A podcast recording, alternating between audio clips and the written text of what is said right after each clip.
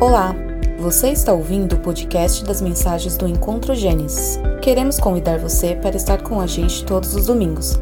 Para mais informações, acesse encontrogenesis.com.br. Centrados no Evangelho, amando Deus e amando pessoas. Hoje nós iniciamos uma nova série expositiva é, baseada na carta de Paulo aos Filipenses. Lembrando que o encerramento domingo passado da epístola de Romanos foi incrível. Eu ouvi muito, muitos testemunhos de alguns irmãos comentando o quanto essa série foi benéfica, foi de para crescer em suas vidas, para para soma de suas vidas, né, com o Senhor e como isso me alegrou. E hoje vamos iniciar essa exposição da carta de Paulo aos Filipenses. E essa exposição ela vai ser dividida comigo e com o Jorge. O Jorge também vai estar compartilhando com os irmãos. E eu tenho certeza que vai ser maravilhoso ouvir tudo que o Jorge tem para compartilhar também, aquilo que o Senhor já tem colocado no seu coração. Nós nos reunimos para alinharmos algumas coisas e estamos percebendo que o Pai tem algumas coisas bem interessantes para tratar com cada um de nós. E hoje, como eu disse, vamos iniciar Filipenses e eu quero dividir o capítulo 1 em duas partes. Hoje vamos ler do versículo 1 ao versículo 11, tá? Vamos estudar os 11 primeiros versos de Filipenses 1. Então, abra sua Bíblia seus smartphones. Eu confesso que fico muito feliz quando vejo poucos smartphone aqui na congregação. Vejo todo mundo com a Bíblia mesmo, eu acho muito legal o Vibro. Né? É, Filipenses capítulo 1.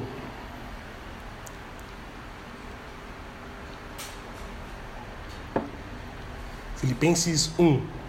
Como eu disse, vamos ler dos versos 1 ao 11. Diz assim: Paulo e Timóteo, servos de Cristo Jesus, a todos os santos em Cristo Jesus, inclusive bispos e diáconos que vivem em Filipos. Que a graça e a paz de Deus, nosso Pai e do Senhor Jesus Cristo estejam com vocês. Dou graças a meu Deus por tudo que lembro de vocês, fazendo sempre com alegria súplicas por todos vocês em todas as minhas orações. Dou graças pela maneira como vocês têm participado na proclamação do Evangelho desde o primeiro dia até agora. E sou certo de que aquele que começou boa obra em vocês há de completá-la até o dia de Cristo Jesus. Aliás, é justo que eu assim pense de todos vocês, porque os trago no coração, seja nas minhas algemas, seja na defesa e confirmação do Evangelho, pois todos vocês são participantes da graça comigo pois Deus é testemunha da saudade que tenho de todos vocês, no profundo afeto de Cristo Jesus. E também faço essa oração, que o amor de vocês aumente mais e mais em conhecimento e toda percepção, para que vocês aprovem as coisas excelentes e sejam sinceros e inculpáveis para o dia do Senhor, cheios do fruto de justiça que vem por meio de Jesus Cristo para a glória e louvor de Deus. Filipenses, irmãos, foi escrito na prisão, tá? Mas o tema desta carta é alegria. E aí você pode pensar, como assim? É, é, uma carta escrita na prisão pode falar sobre alegria. Na verdade, a alegria ela permeia toda essa carta, tanto que ele é chamada como a epístola da alegria. Ao estudarmos os ensinos e aplicarmos seus princípios, vamos descobrir, gente bonita de Deus, o segredo de ter alegria, paz e contentamento em todas, repito, todas as circunstâncias. Filipenses foi a carta mais pessoal que Paulo escreveu a uma igreja. Ele aborda muitos aspectos desafiadores da vida cristã como alegria, humildade e união espiritual. Hoje em dia, pessoas são consumidas pela busca insaciável por felicidade. Seja através de livros de autoajuda, palestrantes motivacionais, coaches, né? com seus conselhos, oferecendo a chave da felicidade, a chave do sucesso. Mas para muitas pessoas, irmãos, a porta permanece fechada. A porta ainda continua fechada. Incapaz de controlar as suas circunstâncias, se encontram outra vez controlados por elas. Quando seu trabalho, relacionamento, casa, igreja não o tornam felizes, o abandonam e procuram por algo novo. Fato. E na grande maratona na, da vida, a grande São Silvestre da nossa vida, parece nunca ao menos alcançar a medalha de bronze. Uma inútil perseguição à felicidade através do prazer e da autossatisfação acabam por se iludir com a vida e assim, como expressada pelo pregador em Eclesiastes 1:2, vaidade, vaidade. Tudo é vaidade. Mas se a felicidade, esse forte sentimento de prazer e emoção, é uma ilusão, a alegria não é. A alegria, irmãos, ela é bíblica. A firme convicção de que Deus soberanamente controla os acontecimentos da vida para o bem dos fiéis e de sua glória, e que essa alegria está disponível para todos os que se achegam a Ele e lhe obedecem. Na verdade, irmãos, Deus exige de nós, crentes, que tenhamos alegria, conforme 1 aos Tessalonicenses 5,16. Essa alegria divina é o tema de Filipenses. A palavra grega para alegria, tanto em seu nome e em sua forma verbal, aparece mais de uma dúzia de vezes nesses quatro capítulos dessa carta. Como vamos aprender ao longo dessa série expositiva.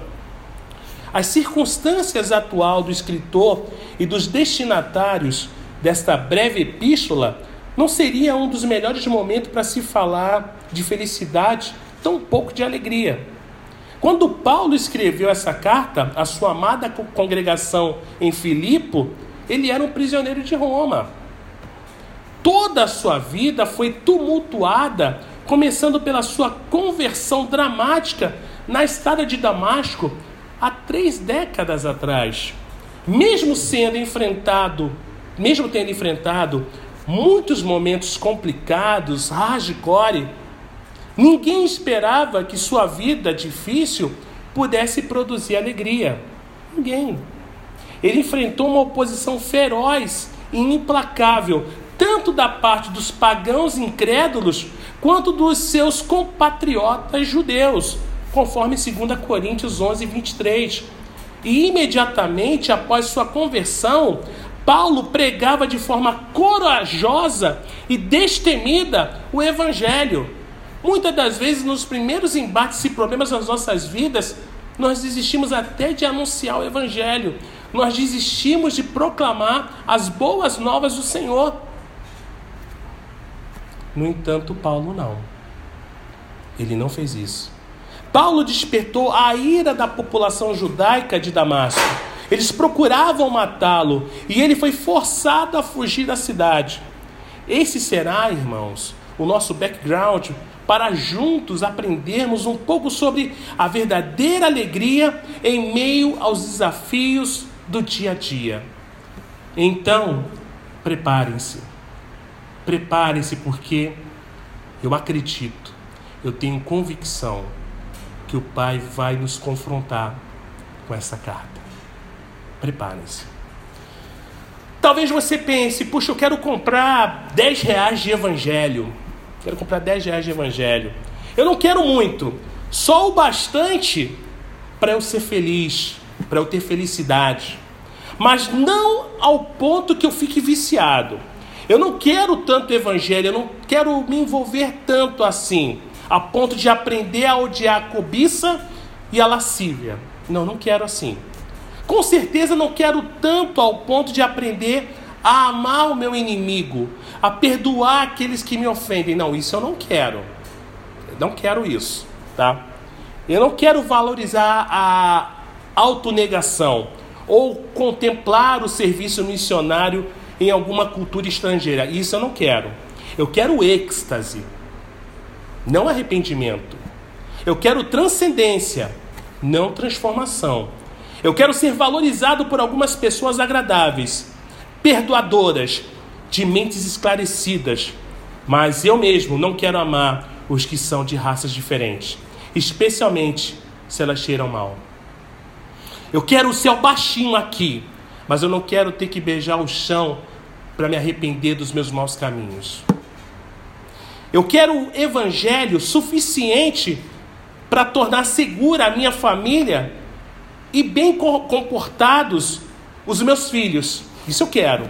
Mas não ao ponto de ter que redirecionar minhas ambições ou ampliar demais as minhas doações. Eu quero 10 reais de evangelho, mas eu não quero ter que dar tudo ao Senhor, porque eu não confio plenamente que Ele vai suprir as minhas necessidades. não quero isso.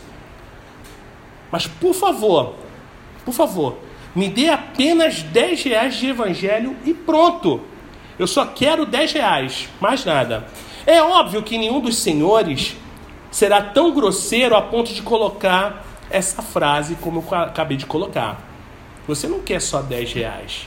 Talvez você até queira, no seu íntimo você queira, mas você não vai ser grosso de pedir isso. Né? Mas a maioria de nós já se sentiu tentada a optar por uma versão mais domesticada do Evangelho. Senta, Evangelho, rola, Evangelho, fala o que eu quero ouvir, Evangelho. Eu quero isso como um cachorrinho de estimação. Eu dou o comando e ele faz o que eu quero. Irmãos, esse evangelho domesticado não é o que Paulo vai oferecer para nós nessa carta, não. Não é mesmo. Aquela que me custe menos, eu não quero.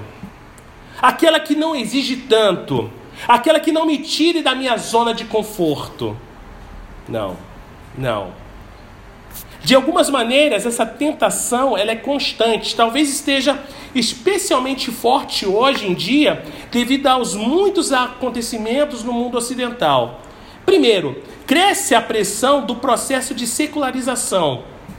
A secularização não se refere a algum ímpeto social que nos impulsione a abolir a religião. Ao contrário, a secularização se refere aos processos que impelem a religião a periferia da vida. Não.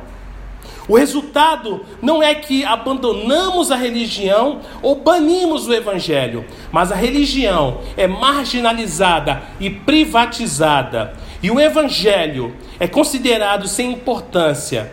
Vemos evidências desse desenvolvimento de todos os lados, mas ele é exibido mais facilmente quando fazemos uma única pergunta: o que governa o seu discurso? O que tem governado os meus discursos? A resposta, é claro, é quase tudo, menos o Evangelho. Hoje eu quero falar de tudo, menos o Evangelho. Menos o Evangelho. Economia, entretenimento, esportes, baixaria. O que ou o que está na moda? Quem está ultrapassado? O discurso moral é relativamente escasso e quase nada tem a ver com as perspectivas eternas, como viver em face da morte e do juízo final, a despeito da centralidade do tema dos ensinos de Cristo. Assim, quando insistimos na importância suprema do Evangelho, encontramos muitos céticos em nossa sociedade que descartam todos esses valores. Acho que alguns dos senhores já ouviram falar sobre George Soros. Não? Procure depois, dá um Google. Ele é um patrocinador da, da indústria, dos movimentos de destruição aos valores da família. E são investimentos brutais. Procurem depois. Façam um Google, dê um Google. Vale a pena. em parte para nossa proteção contra os outros, em parte porque não vemos nós mesmos somos profundamente influenciados pela cultura que vivemos. Nos movendo e temos nossa existência sem perceber, nos encontramos afirmando formalmente o Evangelho e confessando que a religião bíblica é de infinito valor, enquanto na realidade não somos mais possuídos por ela. Falamos do Evangelho, mas a nossa vida não vive o Evangelho. Cuidado. Muitos parecem entender o termo comunhão de várias maneiras diferentes, e talvez, como acontece com as moedas antigas, ele esteja perdendo seu cunho original. Cuidado com o que você acredita ser comunhão. Se não queremos que esse termo bíblico tão intenso e maravilhoso saia de circulação, devemos tomar, irmãos, algumas posturas para resgatar seu significado verdadeiro. Apesar das circunstâncias difíceis e que se encontra como prisioneiro em Roma, Paulo se alegra, Paulo se regozija. O segredo dessa alegria é a determinação de Paulo. Ele vive somente para Cristo e para o Evangelho. Cristo é citado 18 vezes em Filipenses 1 e o Evangelho é mencionado seis vezes. Porque para mim, o viver é Cristo e o morrer é lucro. Mas o que vem a ser essa determinação? É uma atitude que diz: o que acontecer comigo não importa, desde que Cristo seja glorificado e o Evangelho seja levado a outros, que o Evangelho alcance a outros. Paulo se regozija, se alegra, apesar de sua situação, pois ela, ela fortalece sua cooperação no Evangelho favorece o progresso do Evangelho e guarda a fé do Evangelho. O termo cooperação também pode ser traduzido por comunhão, que significa simplesmente ter em comum. Comunhão. Ter em comum. Mas a verdadeira comunhão cristã é muito mais profunda do que apenas fazer uma refeição ou assistir a um futebol juntos. Eu estou em comunhão aqui tomando um café. É muito mais do que isso. Não confunda. Não confunda. Muitas vezes, aquilo que pensamos ser comunhão é, na verdade, apenas amizade ou um bom relacionamento entre conhecidos. Não podemos desfrutar comunhão com alguém a menos que tenhamos algo em comum. E no caso da comunhão cristã, isso significa ter a vida eterna dentro do coração. Então, um simples lanche, uma simples apresentação do maravilhoso Big Mac se torna em um momento de engrandecimento e agradecimento ao Pai por tudo o que ele tem feito. Se torna um momento de discipulado, um momento de ensino. É muito profundo isso. Muito profundo. A menos que a pessoa tenha aceitado Cristo como seu Salvador, não tem conhecimento algum da cooperação com o Evangelho. Em Filipenses 2:1, eu dando o spoiler do que o Jorge vai falar.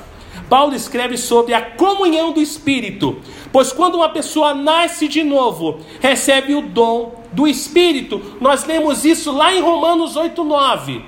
É recente. É recente. Também há uma comunhão dos seus sofrimentos. Outro spoiler do Jorge. Filipenses 3,10 vai dizer isso. Quando compartilhamos aquilo que temos com os outros, também temos, também temos.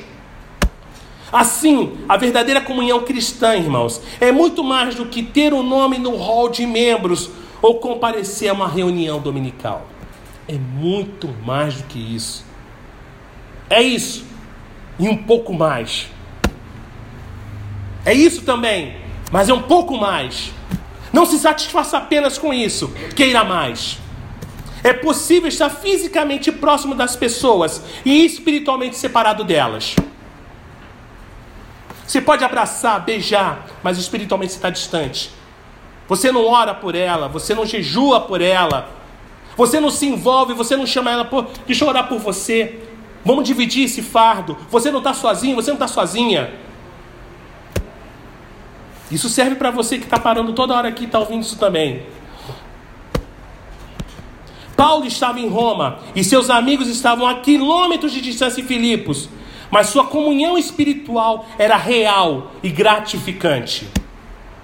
Real e gratificante. Não era um fake, não era fake news, era real. It's real. It's, it's real life, a vida real.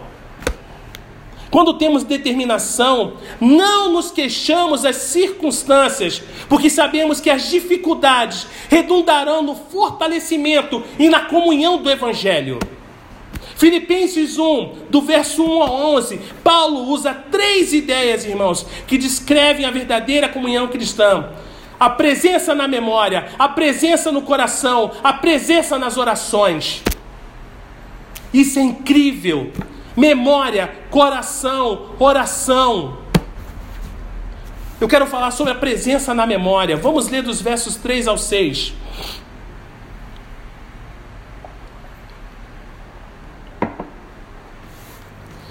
Filipenses 1, do 3 ao 6. Dou graças ao meu Deus por tudo o que lembro de vocês, fazendo sempre com alegria súplicas por todos vocês.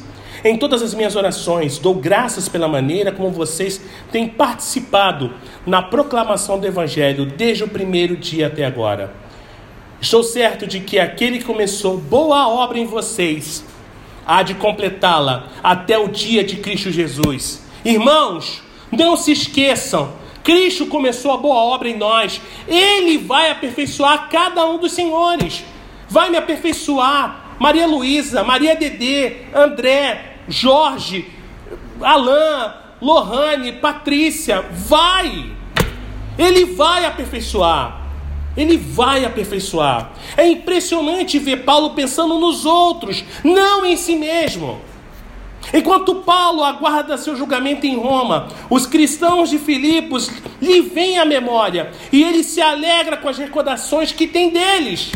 Quando passamos pelas dificuldades, quando passamos pelo vale da sombra da morte, nos entristecemos, mas eu não consigo lembrar daquilo que Deus tem feito na vida da Dedê, na vida da Luísa, na vida do André, para que eu me alegre. Eu não consigo, eu estou preso, aprisionado às dificuldades. Ao ler Atos 16, irmãos, descobrimos que algumas coisas que aconteceram a Paulo em Filipos poderia ter deixado lembranças tristes. Foi preso e açoitado ilegalmente, colocado no tronco e humilhado diante do povo. Você se sente ofendidinho, ofendida, quando alguém vai lá no, no seu Facebook ou no seu Instagram e coloca uma palavra que você não gosta. Você fica magoado, você quer chorar. Paulo estava sendo humilhado diante de um povo, mas isso não tirou a determinação dele. Mas até mesmo essas memórias alegraram o coração de Paulo, pois foi por meio desse sofrimento que o carcereiro conheceu a Cristo. Vocês lembram disso? Paulo se lembra de Lídia e de sua casa, da jovem serva infeliz, liberta da possessão demoníaca, e também de outros cristãos queridos de Filipos. Será que somos o tipo de cristão que traz alegria ao pastor quando ele se lembra de nós? É possível que o verso 5 de Filipenses 1, irmãos, seja uma referência perdão, a sua cooperação financeira com Paulo, assunto ao qual ele volta em Filipenses 4.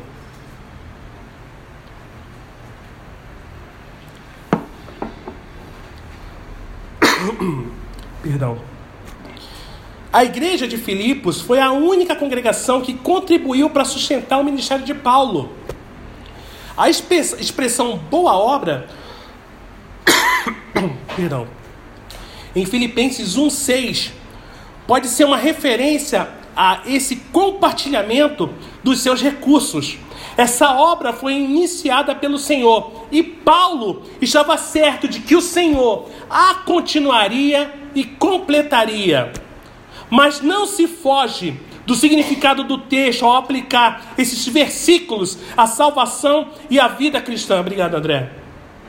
Ninguém é salvo pelas boas obras.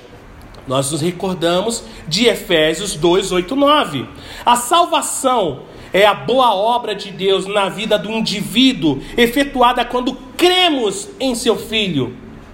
Outro spoiler, Filipenses 2, do verso 2 ao 13, vemos que Deus continua a trabalhar em nós por meio de seu Espírito. Em outras palavras, a salvação compreende uma obra tríplica. A obra que Deus realiza por nós, a salvação, a obra que Deus realiza em nós, a santificação, a obra que Deus realiza por meio de nós, o serviço. Salvação, santificação, serviço. Essa obra terá continuidade até vermos Cristo, e então será consumada. Seremos semelhantes a Ele, porque haveremos de vê-lo como Ele é. É o que fala 1 João 3,2. Paulo se alegra em saber que Deus continua a operar na vida de seus irmãos e irmãs em Cristo, em Filipos. Afinal, essa é a verdadeira base para a comunhão cristã jubilosa. Deus operando em nossa vida diariamente. Diariamente. Eu quero falar sobre a presença do coração. Vamos ler o verso 7 e o verso 8. Aliás, é justo que eu assim pense de todos vocês, porque os trago no coração, seja nas minhas algemas, seja na defesa e confirmação do Evangelho, pois todos vocês são participantes da graça comigo. Pois Deus é testemunha da saudade que tenho de todos vocês, no profundo afeto de Cristo Jesus. Irmãos, passamos para um nível um pouco mais profundo agora, pois podemos pensar em outras pessoas sem que estejam nos nossos corações. O amor profundo de Paulo por seus amigos é algo que não pode ser disfarçado, tão pouco escondido. O amor cristão é o maior elemento da união e a prova da salvação. 1 João 3,14 vai nos dizer: Nós sabemos que já passamos da morte para a vida, porque amamos os irmãos. Amamos os irmãos. Em tempos onde o amor tem se esfriado, a igreja precisa se levantar e declarar o seu amor uns pelos outros de forma genuína. Devemos chorar uns com os outros. Devemos dividir a carga uns dos outros. Esse é o lubrificante espiritual que garante o bom funcionamento do motor da vida. É interessante observarmos como Paulo usa a expressão todos vós, com frequência nessa epístola, se referindo diretamente a todos os seus leitores em pelo menos nove ocasiões. Ele não deseja deixar ninguém de fora. De que maneira Paulo demonstra seu amor por eles? Em primeiro lugar, estava sofrendo por eles. Suas cadeias eram provas de seu amor. Ele era prisioneiro de Cristo Jesus, por amor de vós, gentios. Efésios 3:1. O julgamento de Paulo daria ao cristianismo a oportunidade de receber uma audiência justa diante das autoridades romanas. Uma vez que Filipos era uma colônia de Roma, o veredito também afetaria os cristãos filipenses. O amor de Paulo não era da boca para fora, era algo que ele praticava. Paulo considerava suas circunstâncias difíceis como uma oportunidade para defender e confirmar o Evangelho, o que seria benéfico para os seus irmãos em Cristo por toda parte. Mas como os cristãos podem aprender a, a colocar, em colocar, colocar em prática esse tipo de amor? Uma vez conversando com um rapaz, ele me perguntou assim, pastor, eu me dou melhor com os meus vizinhos incrédulos do que com os meus parentes convertidos. Sei que o ferro com ferro se afia, Mas eu estou muito cansado dessa gente. O amor cristão, irmãos, não é algo que geramos dentro de nós. Não é. Mas sim algo que Deus faz em nós por meio de nós.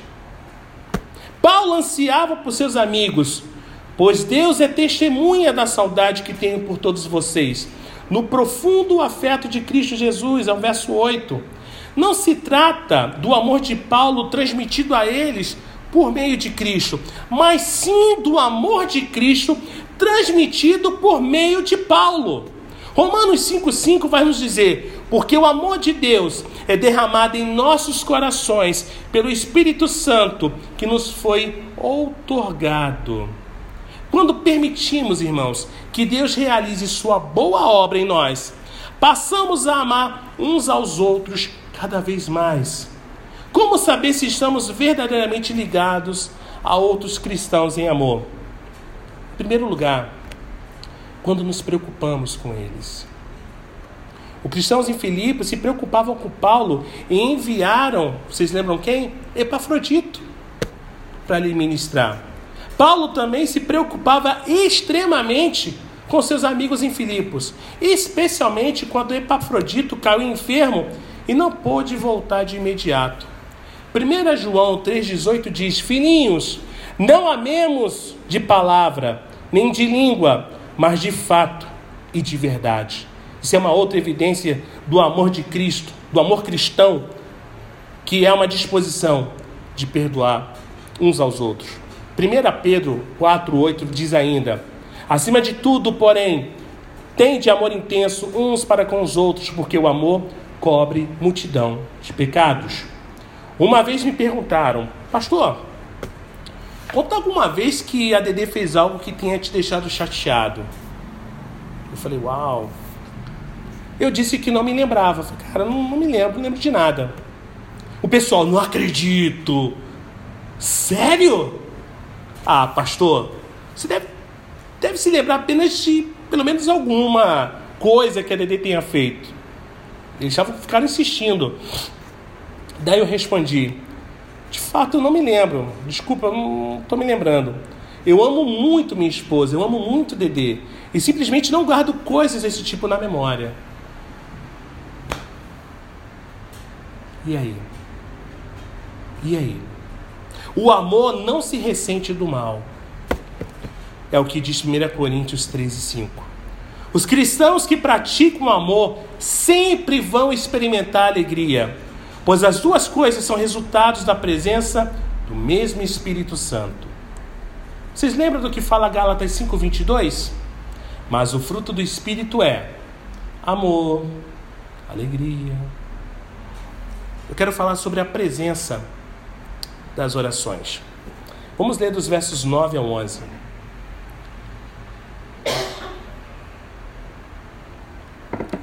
Diz assim: e também faço essa oração: que o amor de vocês aumente mais e mais em conhecimento e toda a percepção, para que vocês aprovem as coisas excelentes e sejam sinceros e inculpáveis para o dia de Cristo, cheios do fruto de justiça que vem por meio de Jesus Cristo, para a glória e louvor de Deus. Paulo se alegra com as recordações que tem de seus amigos em Filipos e com o seu amor cada vez maior por eles. Também se alegra em se lembrar deles diante do trono da graça em oração. O sumo sacerdote de Israel usava sobre o peito uma vestimenta especial chamada, de peitoril, peitoral perdão, do juízo. Nela se encontrava doze pedras preciosas, e em cada uma estava gravado o nome de uma das tribos de Israel, conforme Êxodos 28. Como sacerdote, Paulo trazia o povo junto ao coração em amor. Talvez a maior comunhão cristã e a alegria que podemos experimentar nessa vida se encontre diante do trono da graça, a orarmos uns com os outros e uns pelos outros. Nós observamos aqui uma oração pedindo maturidade e Paulo começa com o amor. Afinal, se o amor cristão se desenvolver corretamente, o resto, gente bonita e fofa de Deus, vai ser consequência. Paulo pede que os filipenses experimentem amor abundante e venham discernir. O amor cristão, entendam, não é cego. Não é cego. O coração e a mente trabalham juntos para que se tenha amor discernente e discernimento amoroso. Paulo deseja que seus amigos cresçam em discernimento, ou seja, na capacidade de fazer distinção entre coisas diferentes. A capacidade de distinguir é um sinal de maturidade. Não haja apenas com amor. Não haja. Quando uma criança está aprendendo a falar, às vezes ela chama todo animalzinho de au-au. É um periquito, ela vai chamar au-au. É um gato, é o au-au. Não é? Toda criança é assim. Mas à medida que ela se desenvolve, ela descobre que existe gato, jacaré, pelicano. Para uma criança, todos os carros são iguais. Todos os carros são iguais. Mas com certeza não é o caso para os adolescentes aficionados por carros. Ele é capaz de identificar a diferença entre os modelos antes mesmo de seus pais conseguirem distinguir a marca. O ronco, o, o ronco do motor já vai saber, pô, esse é um V8. Caramba, pô, esse aqui está usando gasolina aditivada.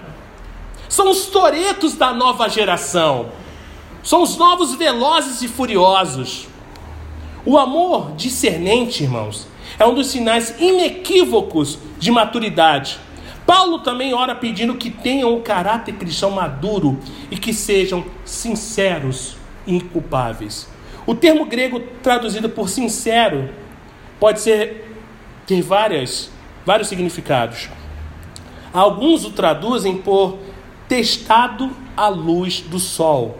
O cristão sincero não tem medo de se expor, de ser exposto à luz. Ele não tem medo.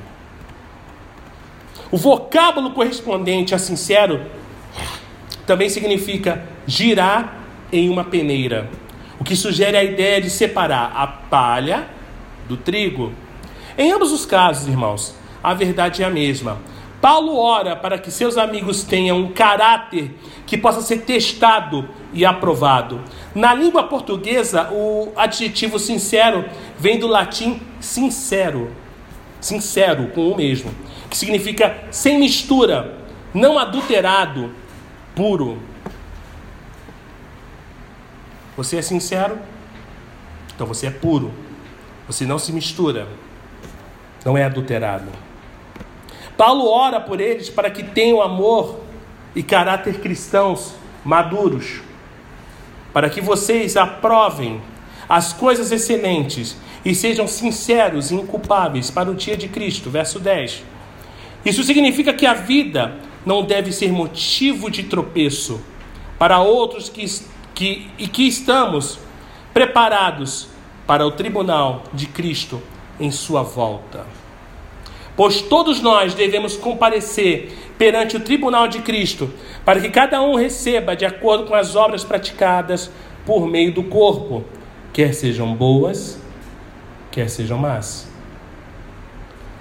Há aqui dois testes excelentes para se usar como referência ao exercitar o discernimento espiritual. O primeiro, esse ato será tropeço para outros. O segundo, vou ficar envergonhado se Cristo voltar agora? Antes de você fazer qualquer besteira que você vai fazer, pensa isso. Pô, será que isso vou ficar envergonhado se Cristo voltar agora? Será que isso vai ser tropeço para a vida de outros? Paulo também ora para que tenham um serviço, serviço cristão maduro. Deseja que sejam plenos em abundantes em frutos. Verso 11. Não está interessado apenas nas atividades da igreja, mas sim no tipo de fruto espiritual produzido quando se está em comunhão com Cristo. João 15, 4 diz: Permanecei em mim e eu permanecerei em vós. Como não pode o ramo produzir fruto de si mesmo, se não permanecer na videira, assim nem vós o podeis dar, se não permanecerdes em mim. Muitos cristãos tentam gerar resultados por meio dos, pró dos próprios esforços, em vez de permanecer em Cristo e permitir que Ele produza os frutos. Qual é o fruto que Deus deseja ver em nossa vida? Sem dúvida, sem dúvida, você deve estar pensando, ai, qual seria o fruto? O fruto do Espírito. É esse o fruto. Gálatas 5:22. O caráter cristão que glorifica a Deus. Paulo compara o trabalho de ganhar almas perdidas para Cristo como a produção de frutos, Romanos 1,13, e cita santidade como um fruto espiritual, conforme lemos e estudamos em Romanos 6,22. Nos exorta ainda a frutificar em toda boa obra, conforme Colossenses 1,10. Hebreus fala do louvor como fruto dos lábios, Hebreus 13,15. A árvore frutífera não faz barulho enquanto produz sua, sua safra. Apenas permite que a vida interior trabalhe de maneira natural, redundando em frutos.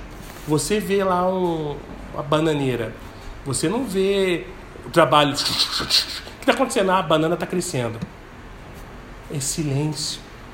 Mas dia após dia você vê que já não está tão verde assim, já está ficando uma amarelinha. Aí aparece aquele cacho lindo, né? João 15,5 vai dizer assim: Quem permanece em mim e eu nele, esse dá muito fruto. Porque sem mim, sem mim, nada podeis fazer. A diferença entre o fruto espiritual e a atividade religiosa humana é que o fruto glorifica a Cristo.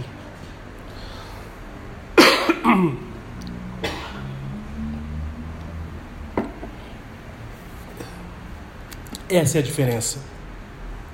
Sempre que faço que alguém faz algo pelas próprias forças, há a tendência de se vangloriar. Sempre tem essa tendência. O verdadeiro fruto espiritual é tão lindo, é tão maravilhoso, que ninguém é capaz de assumir o crédito. A glória deve ser dada somente a Deus. Nossa, que lindo que vocês fizeram. Não, nós não. O Senhor, a glória é dele, é para ele. Não queremos estar no. Ele é tudo. Porque isso veio do, surgiu do, é dele, não veio de, pelas minhas forças não dá. Não dá. Mais do que qualquer outra coisa, o desejo de Paulo, irmãos, como missionário, era pregar o evangelho em Roma. Centro de um império grandioso. Roma era o principal, era a principal cidade daquela época. Se Paulo conquistasse para Cristo, milhões de pessoas seriam alcançadas pela mensagem da salvação. Essa oportunidade era uma das prioridades críticas de Paulo, Pois ele diz em Atos 19, 21, depois de haver estado ali em Jerusalém, importa-me ver também Roma. Quando estava em Corinto, escreveu Romanos 1,15: Por isso, quanto a mim, estou pronto a anunciar o evangelho também a vós outros em Roma.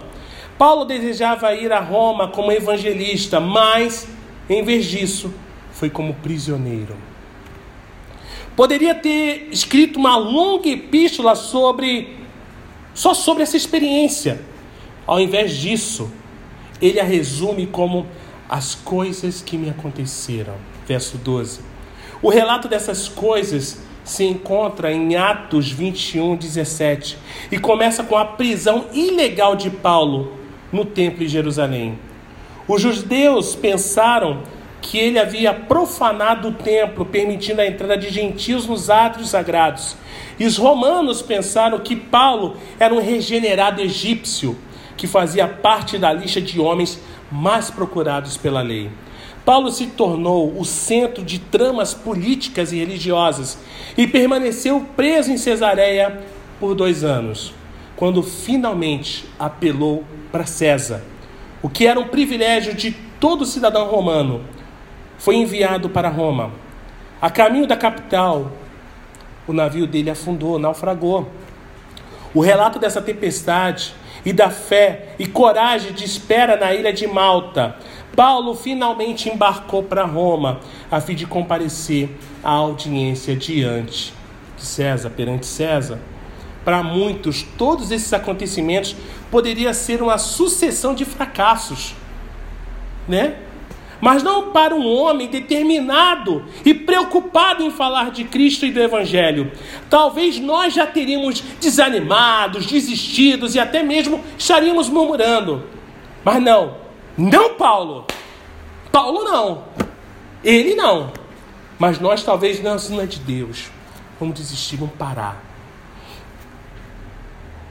A alegria de Paulo não era decorrente de circunstâncias ideais. Ele se alegrava em ganhar outros para Cristo. E se as circunstâncias favoreciam o progresso do Evangelho, era só o que importava para ele. O termo progresso significa avanço pioneiro. É um termo militar grego que se referia aos engenheiros do exército que avançavam à frente das tropas para abrir os caminhos em novos territórios. Paulo descobriu que, na realidade, não se encontrava confinado numa prisão, pois sua situação havia lhe aberto novos campos de ministério. Spurgeon foi um famoso pregador inglês, mas poucos conhecem a história de sua esposa, Susana. Quando ainda eram recém-casados, a senhora Spurgeon desenvolveu uma enfermidade crônica e, ao que tudo indicava, seu único ministério seria o de encorajar o marido e orar por seu trabalho. Mas Deus colocou em seu coração o desejo de compartilhar os livros de seu marido com pastores que não tinham recursos para comprar esse material. E em pouco tempo, tal desejo levou à criação do Fundo para Livros. Essa obra de fé equipou milhares de pastores com instrumentos importantes para o seu trabalho. Mesmo sem poder sair de casa, a senhora Spurgeon supervisionou pessoalmente todo esse ministério pioneiro. Deus ainda deseja que seus filhos levem o evangelho a novos campos. Deseja que sejamos pioneiros e, por vezes, cria situações e que não podemos ser outra coisa senão pioneiros. Na verdade, foi assim que o evangelho chegou pela primeira vez a Filipos. Paulo havia tentado entrar em outra região, mas Deus repetidamente havia fechado as portas. Paulo desejava levar a mensagem para o Oriente, as regiões da Ásia, mas Deus o dirigiu a pregar no Ocidente, em regiões da Europa. A história da humanidade, gente bonita de Deus, teria sido muito diferente se Deus houvesse permitido que Paulo seguisse os próprios planos. Por vezes, Deus usa instrumentos estranhos para nos ajudar a ser pioneiros no Evangelho. Que Deus nos bendiga.